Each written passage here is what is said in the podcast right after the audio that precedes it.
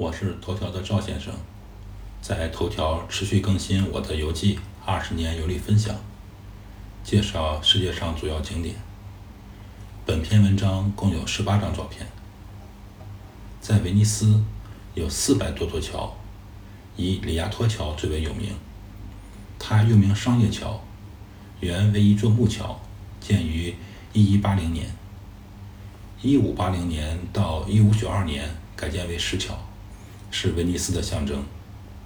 桥长四十八米，宽二十二米，离水面七米高。桥上中部建有亭阁，两侧店铺林立，销售各种纪念品和特产。这里每天有很多游客，既可从桥上眺望运河，又可在两侧的商店购物，完全沉浸在威尼斯气氛中。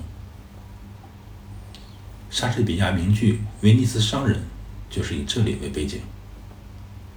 桥下是一个小码头，停靠了很多冈多拉。我记得当年是一百欧元可以包一艘冈多拉在水巷中穿行。划船的师傅一展歌喉，高唱意大利歌剧。冈多拉的速度非常快，我评价就是在威尼斯水面上。冈多拉的存在类似于中国马路上的电瓶车，横冲直撞。船夫的声音很优美，但我不懂意大利语。当年除了我的太阳，今夜无人入睡，呃，Time to say goodbye，别的都听不出来。呃，这几年偶尔接触 El Divo，听得比较多，还能多了解几首所谓的经典美声。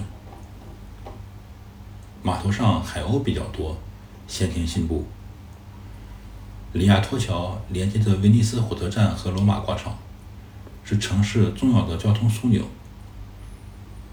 这张照片是在码头照的桥的全景，桥上还是有不少游客的。里亚托桥的位置比较好，两侧视野比较宽阔，大部分游客都会在这里远眺拍照。这张照片拍的是从里亚托桥上看远处的钟楼。里亚托桥附近有水果市场和鱼市，鱼市上有各种鲜美的海产品。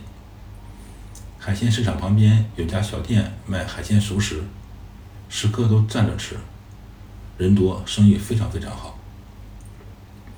在桥上的护栏处，不知道谁放了一束枯萎的玫瑰，爱情和美景。有天然的联系。桥的中间是一条商业街，卖一些小纪念品。这张照片是里亚托市场和水果摊儿，我和老婆在这里买了一个水果杯，蓝莓的味道不错。这这种面具是威尼斯的特色，实际上面具可以做得更加华丽。这里是市场上卖的纪念品。做工呢显得比较粗糙。里亚托市场旁边有一个小钟楼，钟声不太大。我和老婆在逛里亚托市场的时候，有点饿了，看到火腿和奶酪很动心。不过当年确实没钱，舍不得买这么贵的火腿，就简单买了一些面包充饥。赵先生，二零二零年六月二日。